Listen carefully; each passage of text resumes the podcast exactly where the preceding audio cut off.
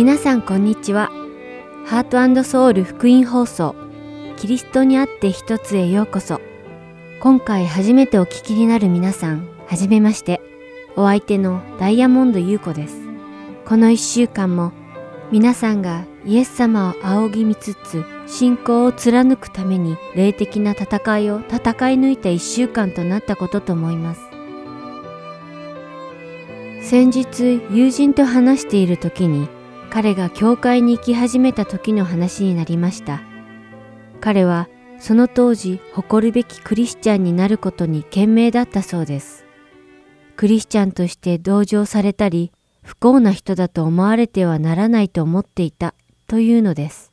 誰よりも良い人生を送り、あらゆる面で成功して羨ましがられ、私もイエス様を信じて彼のような人生が欲しい、などと思われれば本望だと思っていたそうです。友人はその当初、イエス様を信じたら裕福になり、健康になり、また自分の思い通りに人生が運ぶと思っていたそうです。よく聞いてみると、彼はどうもそう教えられて育ったらしいのです。それは巷で言うご利益宗教の福音版のようなもので、イエス様が私たちのために成し遂げてくださったこととは一切何の関わりもありません。物事がうまくいっている時は神様から祝福されているけれど、そうでない時は神様の呪いを受けているという考え方です。呪いとまでは言わないにしても、このような考え方は私たちが何か間違いを犯したために罰が当たるといった自分の取る行動の良し悪しで、その後の報酬を受ける因果応報の思想にとてもよく似ています。今アメリカで最も急成長を遂げている教会は、信じるすべての人たちが裕福になっていくことを神様が望んでおられるというご利益宗教のような思想が元になっている教会です。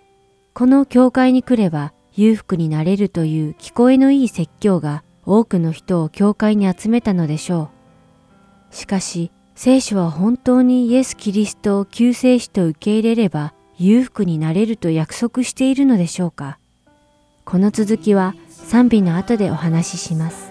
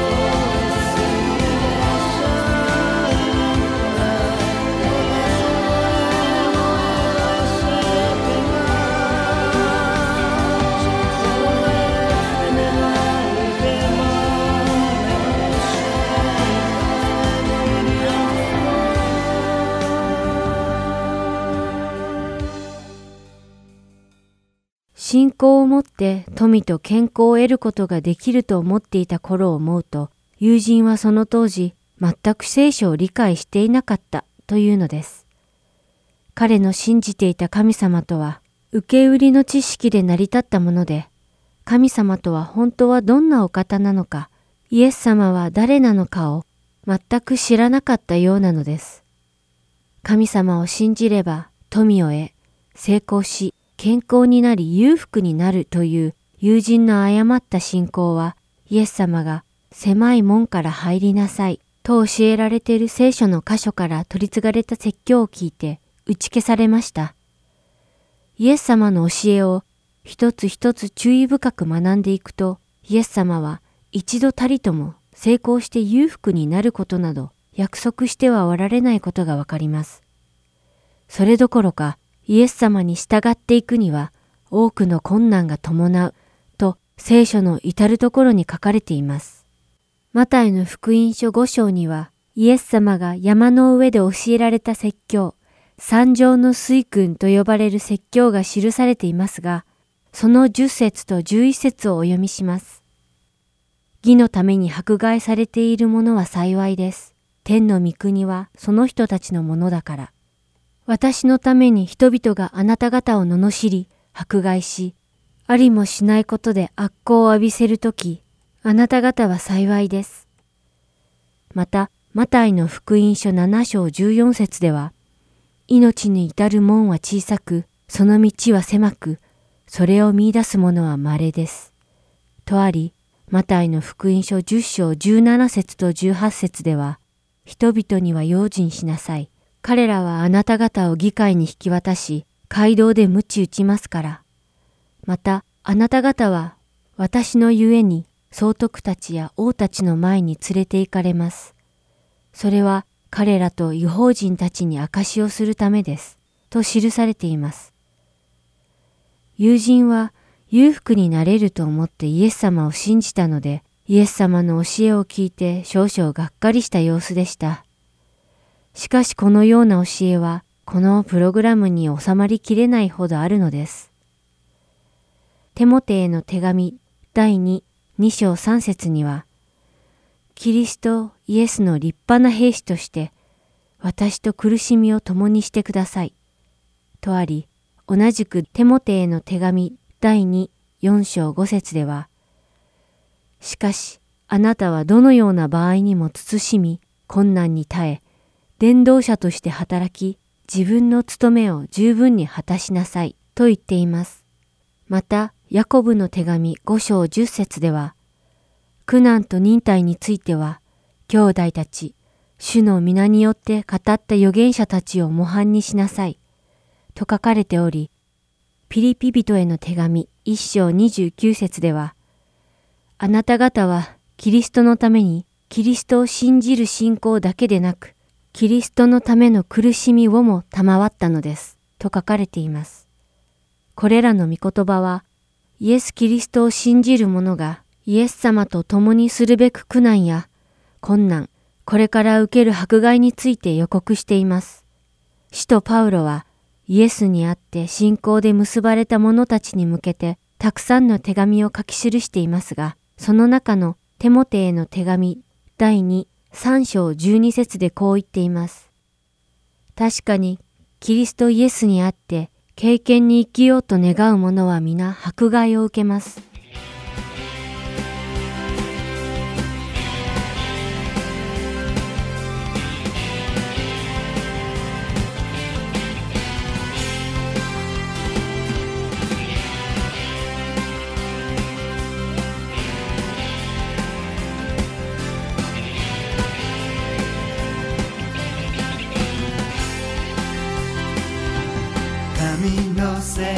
上で力ある大空で褒めよう。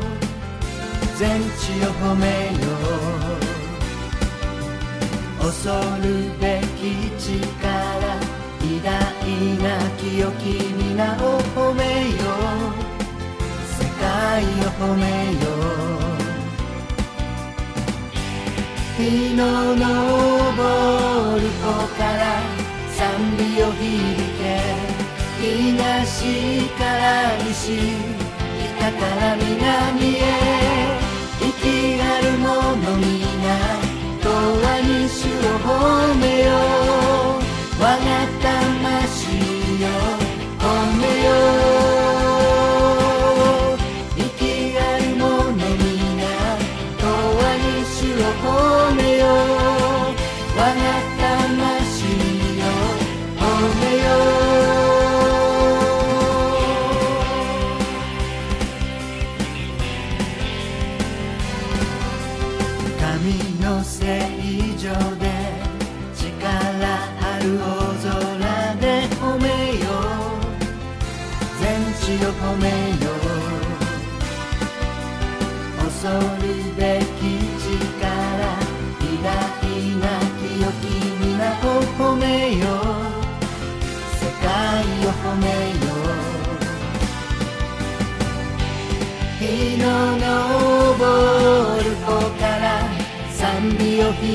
響け東から西北から南へ。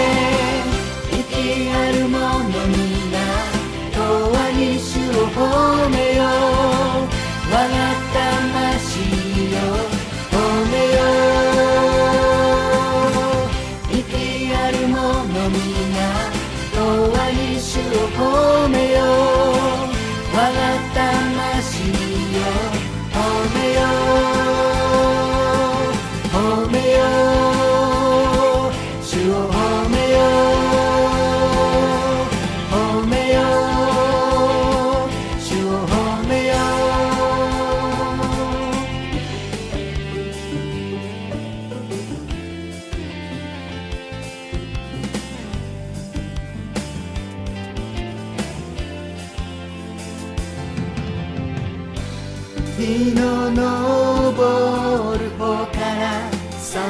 響け東から西北から南へ。日の昇る方から賛美を響け東から西北から南へ。息ある者皆永遠に主を褒めよう。我が魂よ褒めよう。息ある者皆永遠に主を褒めよう。我が魂よ。褒めよ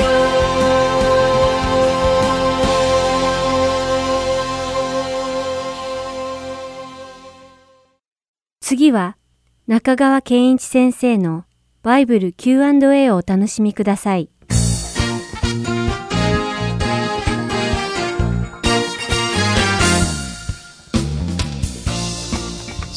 今日の質問ですがノアの洪水は地球規模のものだったのですか？あるいは地域限定のものですか？はい。答えはもちろん地球規模のものです。その理由を今から説明します。3ついつものように言いますね。まず聖書に書かれてある洪水前の地球の環境について考えてください。創世記1章の6節から7節。こういう言葉があります。大空の下の水と大空の上の水と区別されたとあります。つまり、ノアの洪水が起こる前の地球環境っていうのは、地上を覆ってる水があり、まあこれがやがて海になるわけですけども、天井には水蒸気の膜のようなものが覆っていた。これをある方は温室効果って言いますね。地球全体がその水蒸気の膜でカバーされていたので、非常に温暖な気候であった。創世記2章の6節水が地から湧き出て土地の全面を潤していた。つまり雨が降る必要がなかったんです。植物はその地から湧き出る水及び水蒸気の膜から水分を得て育ったわけですね。ノアの洪水までは雨は降らなかったんです。で、地球を覆っている水蒸気が雨の源になったわけです。2番目、箱舟の建設を考えてください。もし洪水が地球規模のものでないとするならば、箱舟を建設する必要はなかったんです。なぜかというと、そんなことをしなくても別の地区に移住すればいいんです。高台に移住すればいいんです。120年間の時間が与えられていたんですね。また動物もそんな狭い箱舟に移動させなくても別の地区に移動させれば生き延びることができたんです。箱舟の建設が必要であったっていうのはこれは地球規模の洪水を前提としてるんです。創世記7の19水はいよいよ地の上に増し加わり天の下にあるどの高い山々もすべて覆われたとあります。3番目に覚えてほしいのはイエス・キリストの言葉です。イエス・キリスト自身がこの洪水を地球規模のものだというふうに認めておられます。マタイの福音書24の39。そして洪水が来てすべてのものをさらってしまうまで彼らはわからなかったのです。人の子が来るのもその通りです。とあります。つまり全世界を覆う洪水が来て全部失うんだけど、その直前まで彼らはそれを信じようとしなかったということです。そして人の子が来るのもその通りだとおっしゃった。これはキリストの再臨のことです。キリストが再び地上に帰ってこられるというメッセージを聞いていても、人々は信じないで、突如それが起こってくる。ノアの洪水の時と同じだっていうんです。ということは、ノアの洪水の物語は、裁きと救いのメッセージなんです。それが全人類に向けられたものだということを表しています。ノアの洪水は終末的裁きと救いの型になっています。つまりそこからイエス・キリストの十字架による救いっていうのが見えてくるということです。ノアの洪水のメッセージ、あと2つ語りたいと思います。次の質問は、ノアの箱舟に全ての動物を入れることができますか？はい。これね、答えを申し上げる前に、まず聖書が言ってることを確認しておきましょう。箱舟の中に全ての動物のつがいが入ったんです。つがいっていうのは何匹ですか ?2 匹。清い動物は7つがいずつ入ったんです。何匹ですか ?14 匹入った。清い動物っていうのは生贄として捧げる動物のこと。だから生贄として捧げると主が途絶えてしまいます。そうならないように7つがいずつなんですね。で、これだけのものが箱舟に本当に入ったのかどうかですが、3ついつものように申し上げます。まず箱舟のサイズです。聖書によれば箱舟は長さ135メートル、幅22.5メートル、高さ13.5メートルなんです。床面積は日本流に言うと920坪です。それが3階建てですので、総床面積が2760坪です。船に換算すると排水トン数4万3000トン。つまり、この箱舟は4万3000トンの重量を運ぶ能力があったということです。ある人が計算しました。羊ならば13万頭程度入れることができる。つまり羊13万頭入るぐらいのサイズです。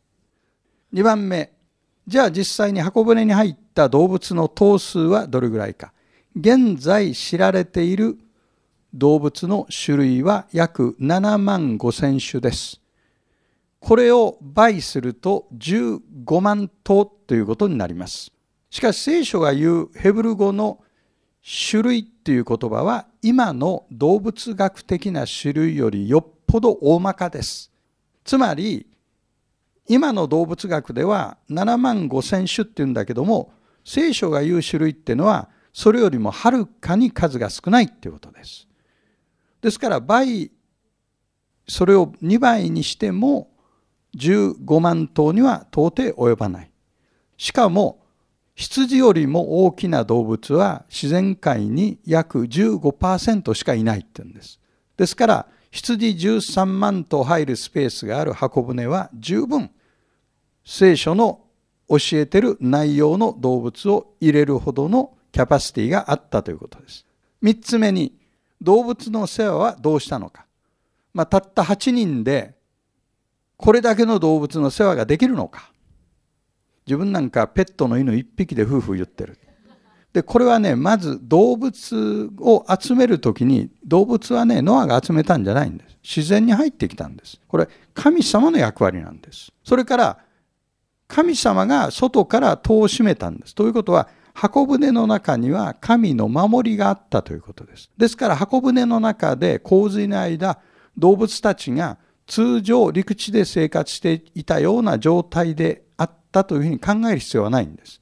例えば一つ考えられるのは半分冬眠状態のような状態に神様がなさることもできるわけです。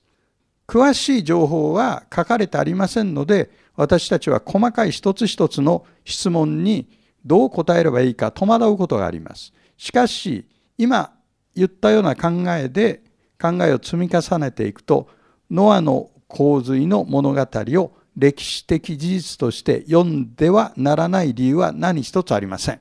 逆に聖書は書かれてある通りに読むのが良いんです。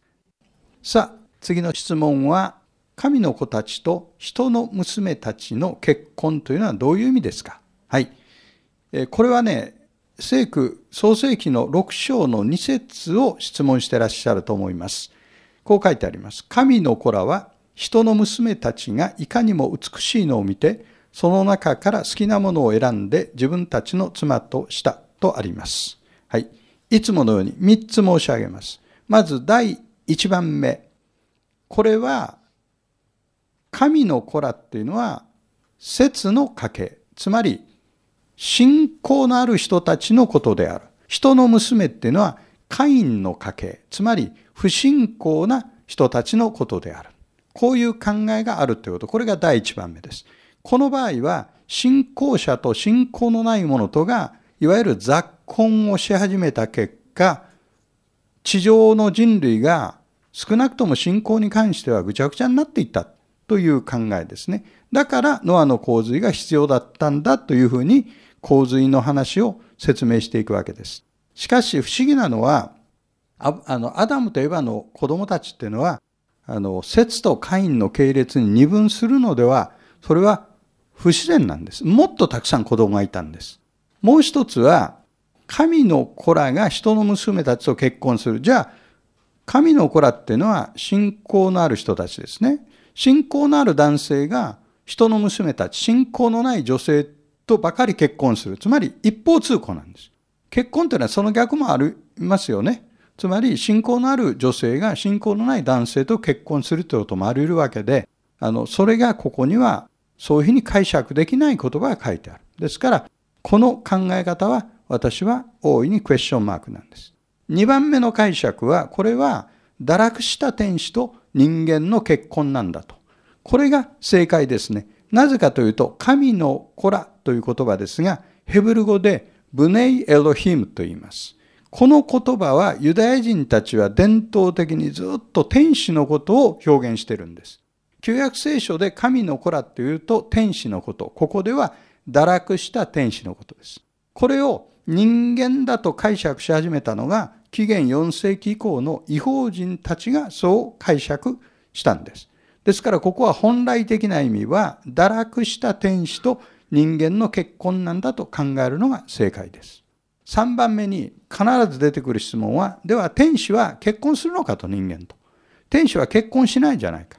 イエス様は天使たち結婚しないとおっしゃってる。それは良い天使のことを言ってるんです。堕落した天使、つまり悪霊と呼ばれる存在は人間の女性に働きかけて異常な子供を産ませることができる。私たち人間も地上障害では結婚します。天に行くと嫁いだりめとったりすることがなくなると言われてるんです。ですから、良い天使は人間とは結婚しない。堕落した天使はする。その結果、誕生したのがネフィリムという、これは超人間です。つまり、アブノーマルな人間です。なぜ悪霊がそういうことをするのか。それは、人間の女性から救い主、メシアが誕生するという予言を悪霊たちは知ってるんです。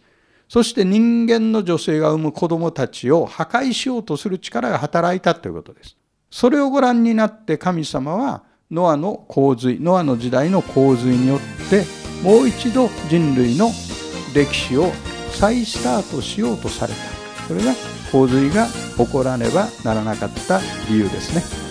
ではまた次の Q&A でお目にかかりましょうありがとうございました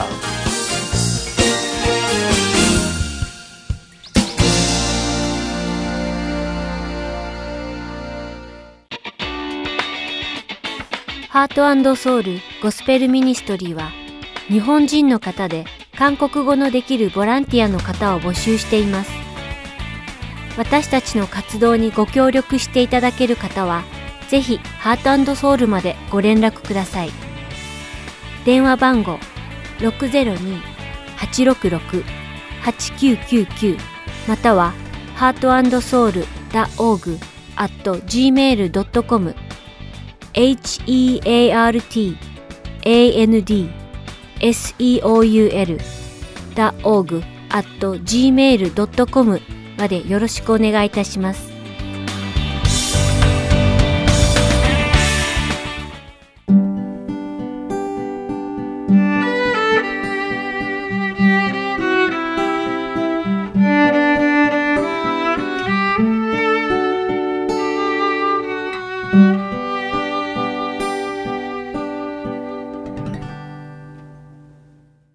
次は福音の本当の意味をご一緒に考えるプログラム、福音良い知らせをお聞きください。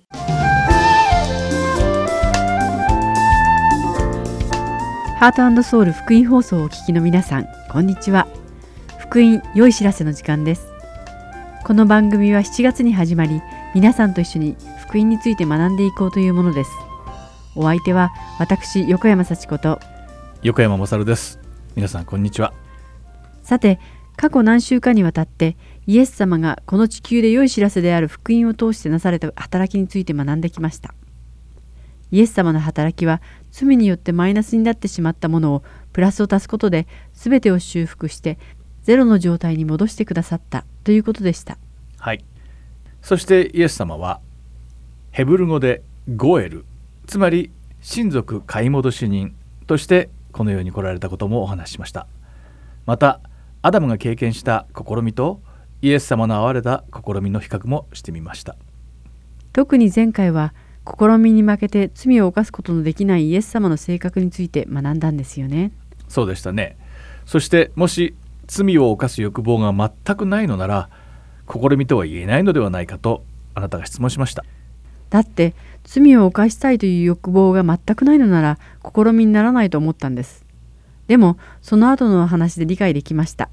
試みに遭うというのは罪を犯すことに対してだけではないってことでしたね。はい。試みに遭う、誘惑されるというのはそれに負けて罪を犯してしまうことだと思いがちです。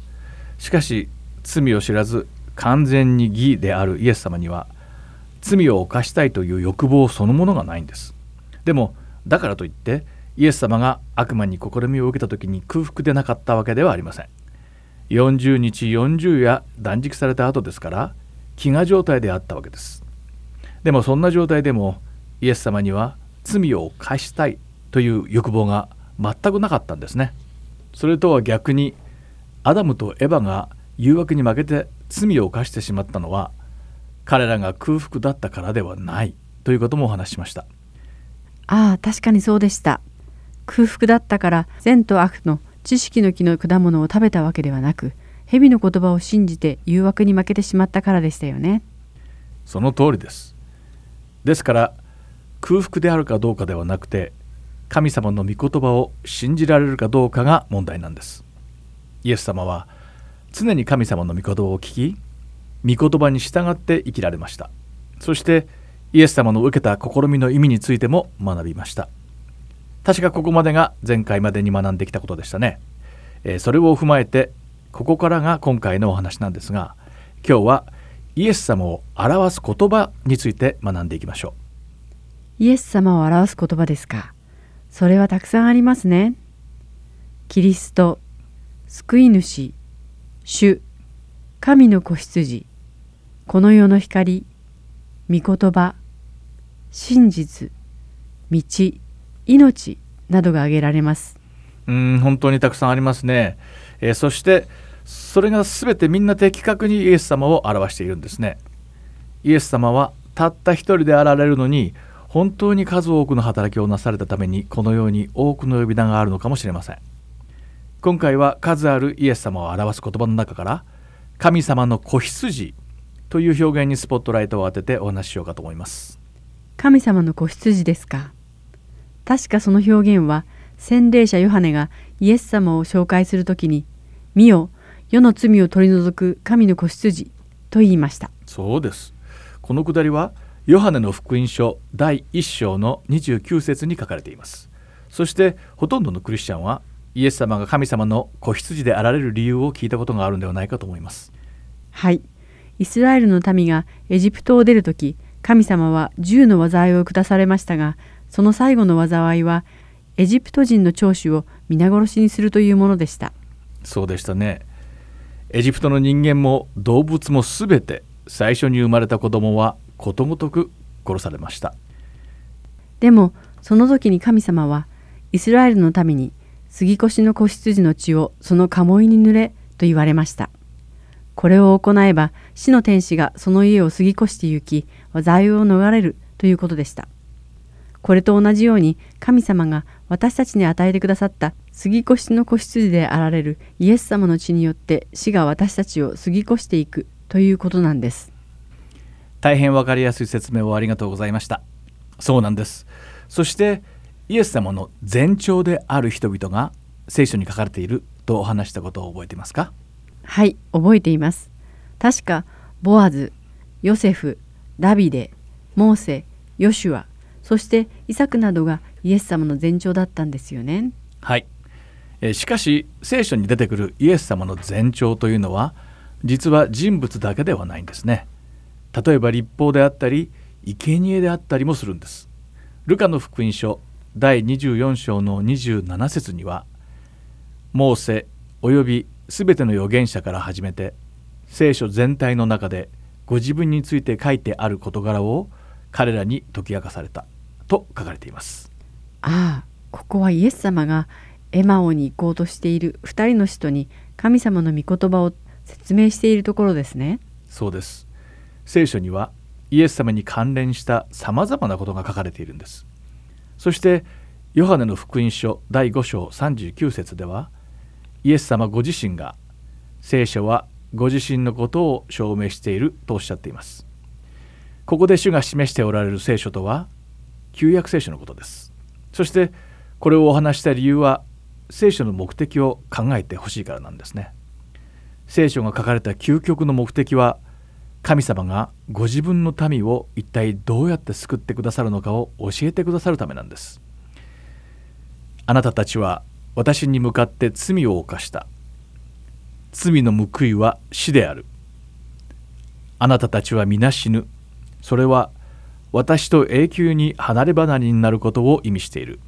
しかし私はあなたたちをそのように死なせたくはない。永遠の死の代わりに永遠の命を与えよう。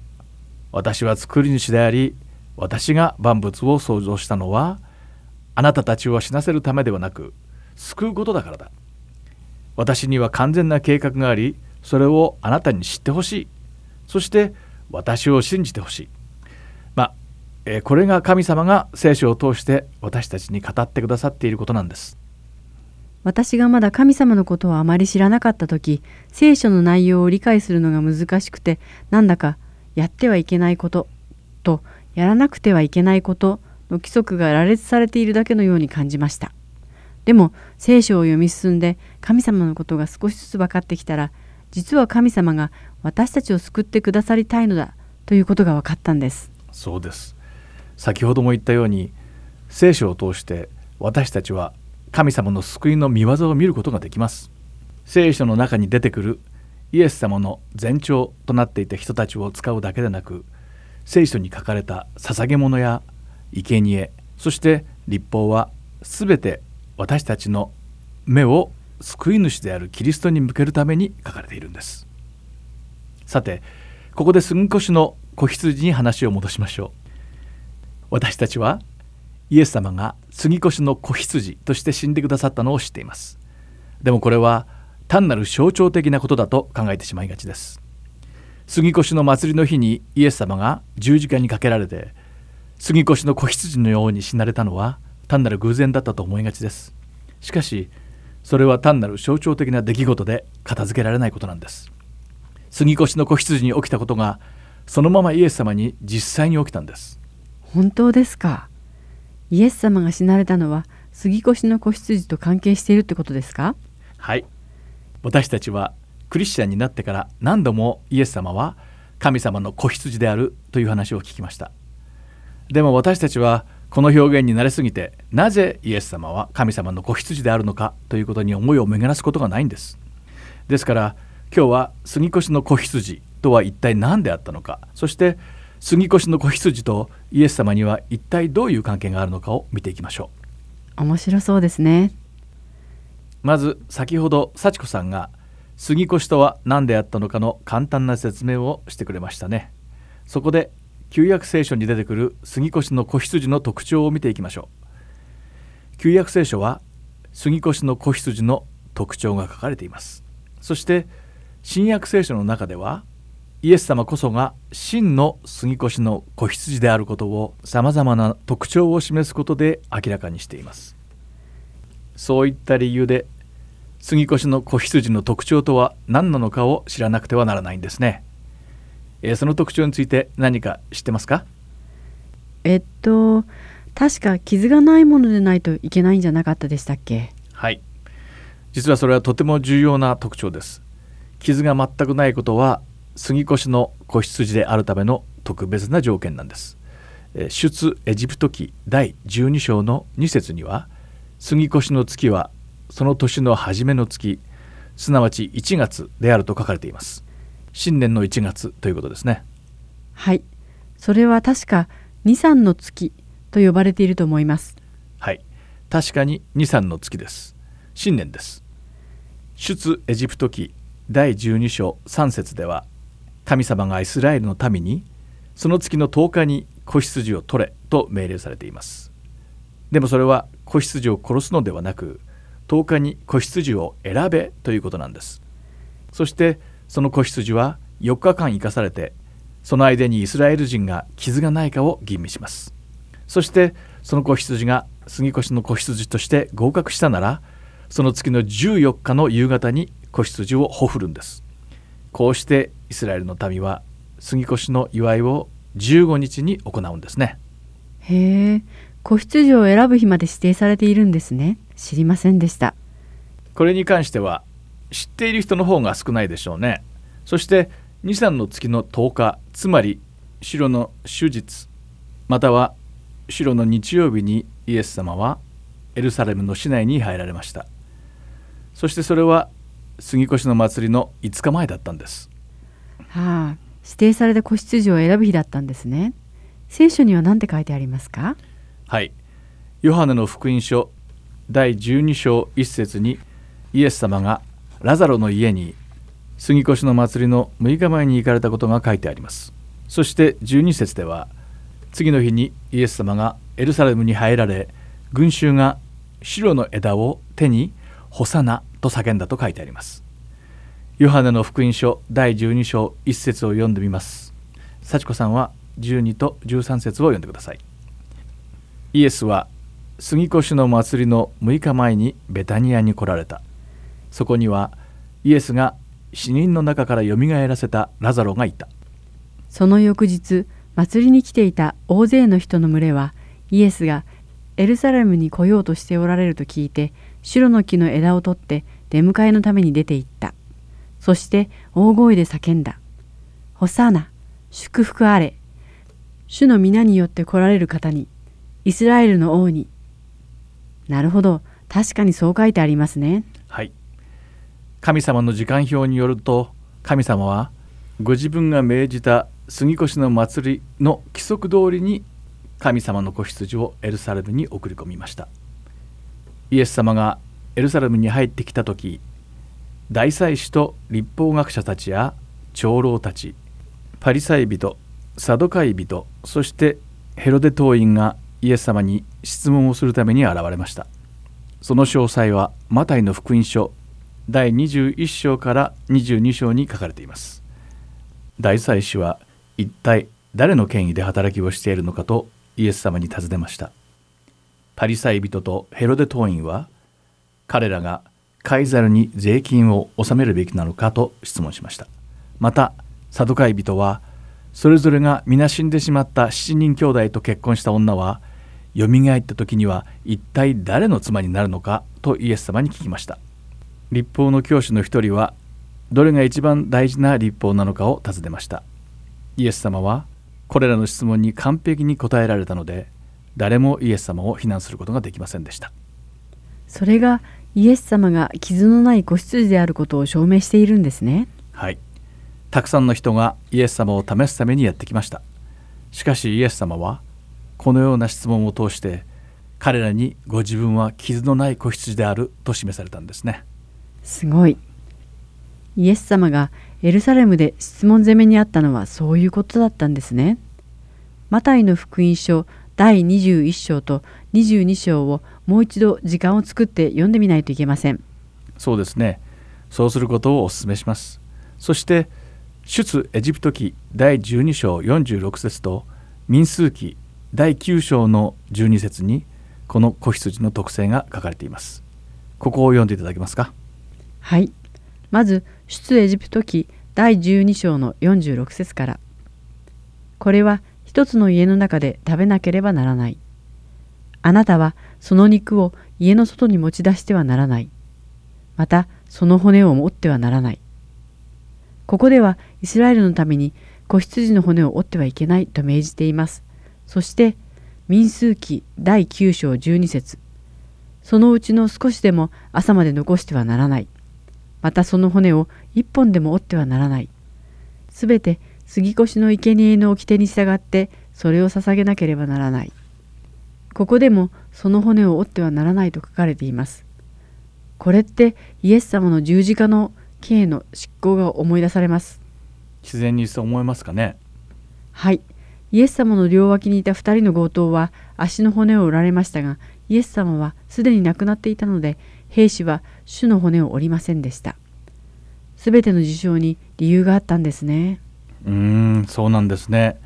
杉越の子羊の骨を折らないこととイエス様の骨が折られなかったことは詩編の第34編の19節から20節にも書かれています。読んでみますね。正しい者の悩みは多い。しかし主はそのすべてから彼を救い出される。主は彼の骨をことごとく守り、その一つさえ砕かれることはない。義であるイエス様は苦しまれましたが、イエス様を救うという神様のお約束は守られたんですね。そうですね。ここでお話したことの他にもたくさんイエス様が杉越の子羊であることを証明する箇所があるんです。入り口の鴨居の上と左右両側の部分に杉越の子羊の血を塗ることはイエス様が頭と両手から血を流されたことと同じなんです。そしてこの血のおかげで死が過ぎ越していくんですね。イスラエルの民が杉越の子羊の肉を食べたように私たちもイエス様の肉を食べて生きるんです。これらすべてのことがイエス様が神様の子羊であることを示しているんです。確かに単なる象徴的な意味を持っているだけではないんですね。イエス様は本当に生贄の子羊になられたんですね。そうなんです。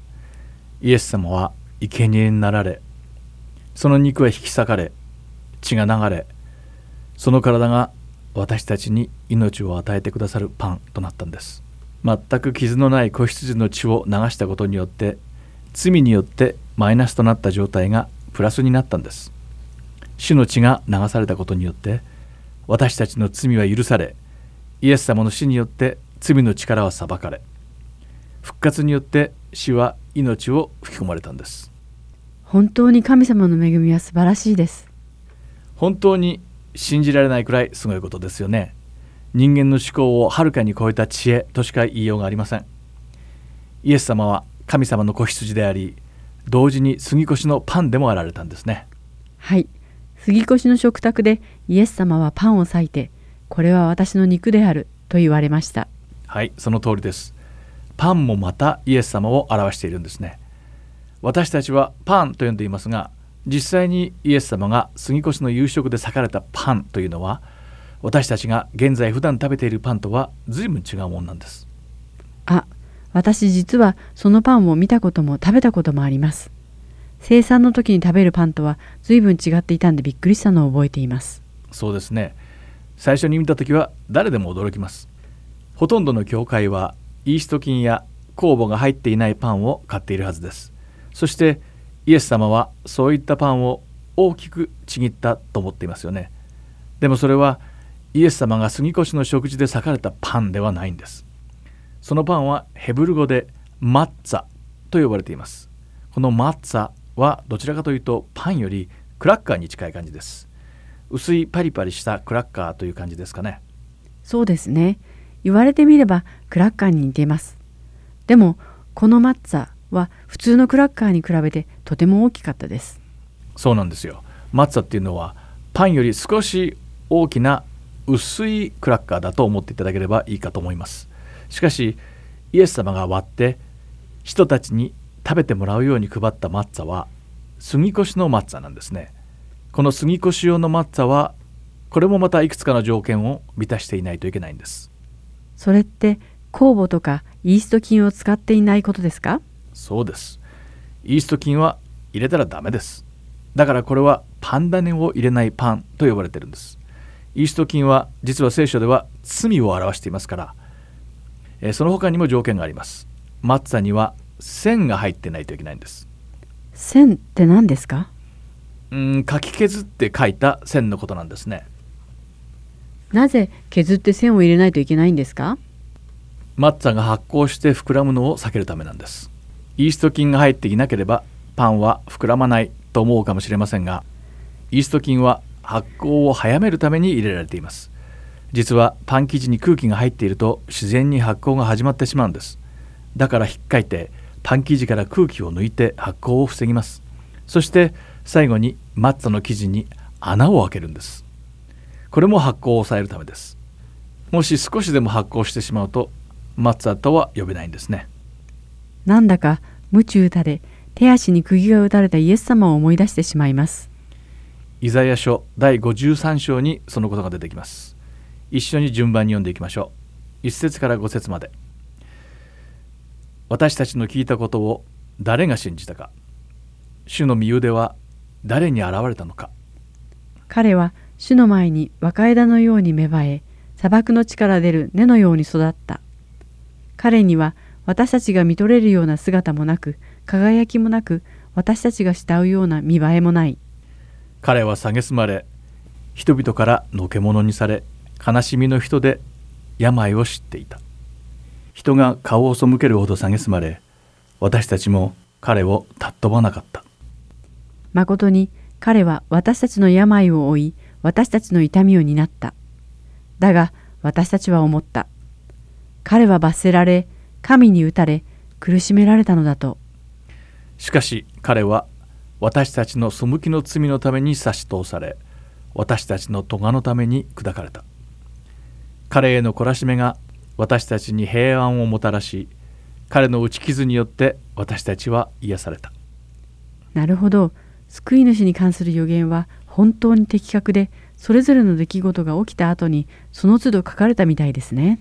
うんまさにそうですよね。細かいところまではっきりと目に見えるようです。彼は貫かれ砕かれ罰せられ苦しめられたとあります。これらのことは予定され全て必要なことだったんです。彼は私たちの背きの罪のために差し通され私たちの咎のために砕かれた。彼への懲らしめが私たちに神様との和解をもたらし彼の打ち傷によって私たちは癒された。この一連の説は杉越の子羊であり私たちのために砕かれた生けるパンであるイエス様を表しているだけでなく素晴らしい神様の恵みの言葉として心に響いてきます。うん神様のご計画の全てには意味があるんだということが分かると本当に感動してしまいます。今日最初の方で言ったんですが聖書というのは神様がご自分の民をお救いになりたいのだということを教えてくれ神様がどのようにその救いの準備をなされどのように神様がその救いの約束を最初から最後まで違えずに行うことが書かれている本なんです。そうですね。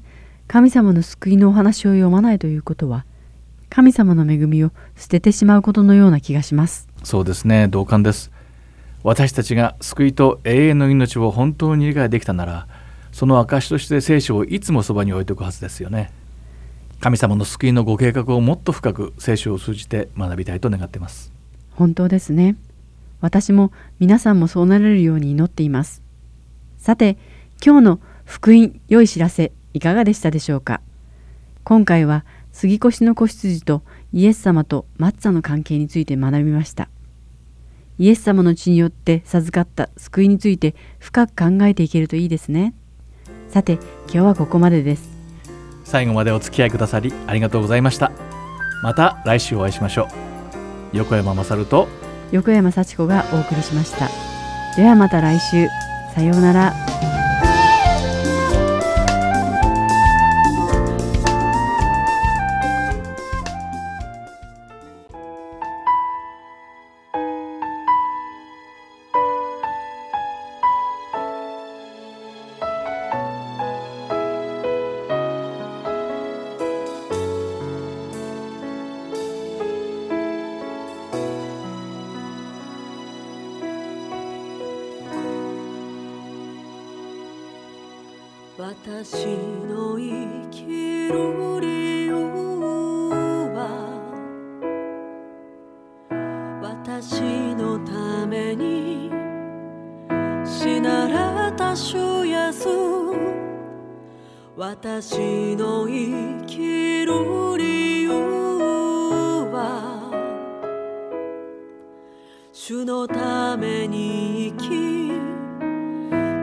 のために死ぬこと。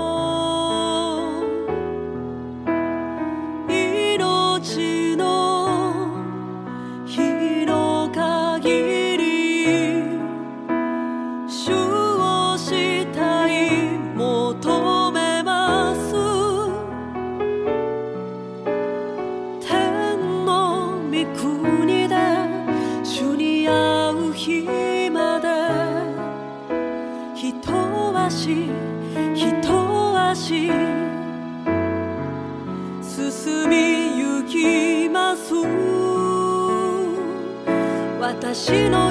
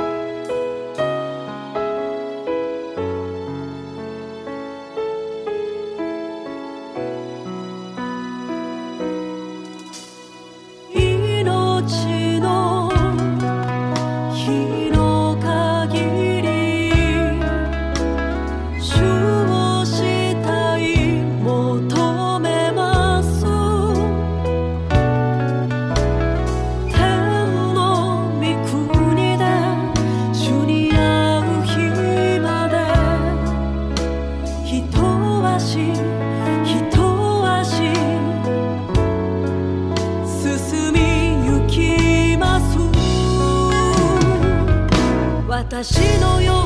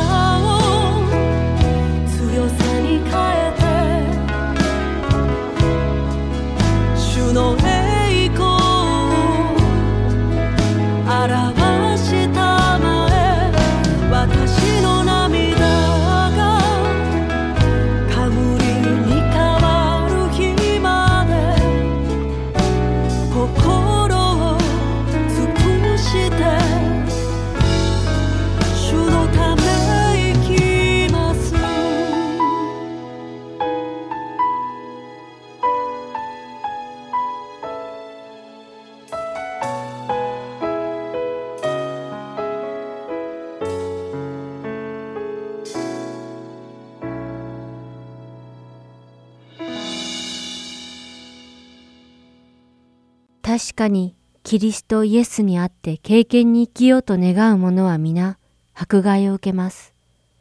この御言葉は心がくじけそうになりますね。これらの御言葉によると、友人が信仰を持ち始めた当初を持っていたのとは裏腹に、イエス様に信仰を持つと苦難と困難でいっぱいの人生が待っているというのです。なぜでしょうか？皆さんはイエス様を信じてからなぜ自分の人生はもっと辛くなったんだろうと疑問に思ったことはありませんか？こんなことならイエス様を信じるんじゃなかったという思いが頭をよぎったことはありませんか？そんな思いに駆られてしまうのには理由があります。なぜならこの世ではサタンが一切の権力と栄光を得ているからです。ルカの福音書4章6節の中でサタンがイエス様を試みたとき、イエス様に何と言ったでしょうか？読んでみましょう。こう言った。この国々の一切の権力と栄光とをあなたに差し上げましょう。それは私に任されているので、私がこれと思う人に差し上げるのです。イエス様は悪魔の言っているこの世の権力と栄光が彼のものであることを否定なさいません。それは事実、彼に与えられているものだからです。イエス様は弟子たちにこれとよく似たことをヨハネの福音書15章18節と19節でも言っておられます。もし世があなた方を憎むなら、世はあなた方よりも私を先に憎んだことを知っておきなさい。もしあなた方がこの世のものであったなら、世は自分のものを愛したでしょう。しかし、あなた方は世のものではなく、かえって私が世からあなた方を選び出したのです。それで世はあなた方を憎むのです。そして次の聖句で、もし人々が私を迫害したなら、あなた方をも迫害します。と言っておられます。この世はサタンの支配下に置かれており、サタンを崇める者には、この世の権力と栄光が与えられるというのです。しかし、クリスチャンはこの世には属さないので、この世に憎まれるのだと説いておられるのです。この御言葉の意味が私たちに正しく浸透していれば、私たちがこの世に期待する事柄もおのずと変わってくるはずです。それではなぜ私たちはキリストに属するものでありながら、サタンが与えるものを追い求めてしまうのでしょうか。イエス様は金持ちが神の国に迎え入れられるよりも、ラクダが針の穴をくぐり抜ける方がずっと簡単だとおっしゃいました。ここでイエス様はすべてのお金持ちが神の国には入れないと言っているのではないのです。また、これはすべてのお金持ちが悪魔に権力を与えられているという意味でもありませんし、裕福で権力があるからあなたはクリスチャンではないという意味でもありません。私たちの必要に応じて神様は金銭で私たちを祝福してくださいます。そして神様の手足となるために富や権力が与えられます。その恵みは私利私欲のためではなく、神様の計り知れないご計画を全うし、神様に栄光が期されるために用いられます。そんな恵みを受ける人たちにとっては、富や権力が彼らの支配者ではなく、神様が唯一の支配者なのです。しかしイエス様は、多くの人が富や権力を持つと、それらを維持したい、もっと持ちたいという欲に縛られ、それらのものに知らず知らず支配されてしまうので、結果、そのように私利私欲のために富や権力を持つ者は、神の国に入れないと言っておられるのです。神様のご計画に沿って私たちが見合った富を得ることが間違っているのではありません。ですから、イエス様を信じることで富や名声、誇り、権力を得て楽な生活を送ろうとすることが間違っているのです。もしも富や健康を得ることこそが神様からの祝福とするなら、イエス様をはじめ弟子たち、また命を投げ打ってイエス様に従うことを誇りとした人々は皆祝福されず呪われたのでしょうか？決してそうではありませんね。聖書にはキリストの名によって迫害され、殉教していった人々は祝福されていると記されています。マタイの福音書5章10節と11節でイエス様は義のために迫害されている者は幸いです。天の御国はその人たちのものだから。私のために人々があなた方を罵り、迫害し、ありもしないことで悪行を浴びせるとき、あなた方は幸いです。とおっしゃっています。また、イエス様が宣教の場に弟子たちを送り出す際に、マタイの福音書10章16節で、いいですか？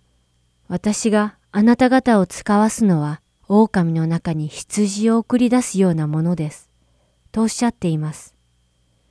なぜイエス様は弟子たちにライオンのような力を与えて狼のもとに送り出さなかったのでしょうかそれは私たちイエス様を信じる者はこの世に希望を置かないからです。御言葉を読んでみましょう。私たちは見えるものにではなく見えないものにこそ目を留めます。見えるものは一時的であり、見えないものはいつまでも続くからです。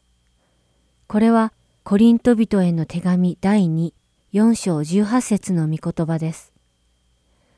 神様を信じる者には永遠の命が約束されています。だからこそ私たちはこの世に希望を据えるのではなく、永遠に続く天に据えるのです。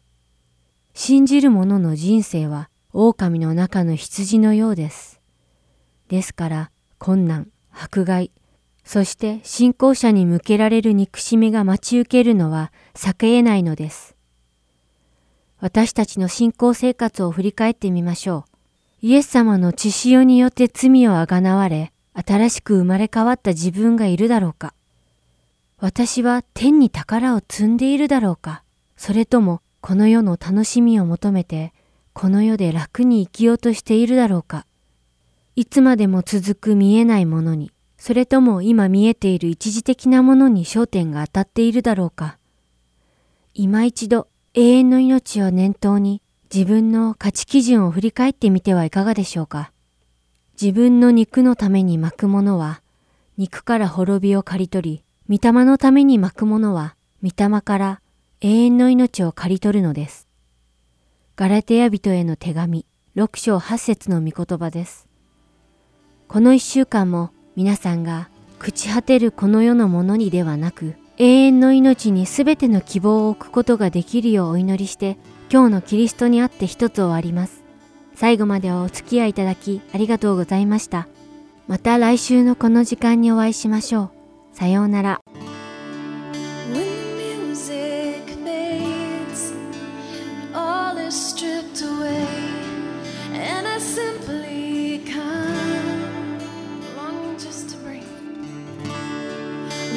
Just to bring something that's that will bless your heart. I'll bring you more. I'll bring you more than a song, for a song in itself is not what you have required. You search much deeper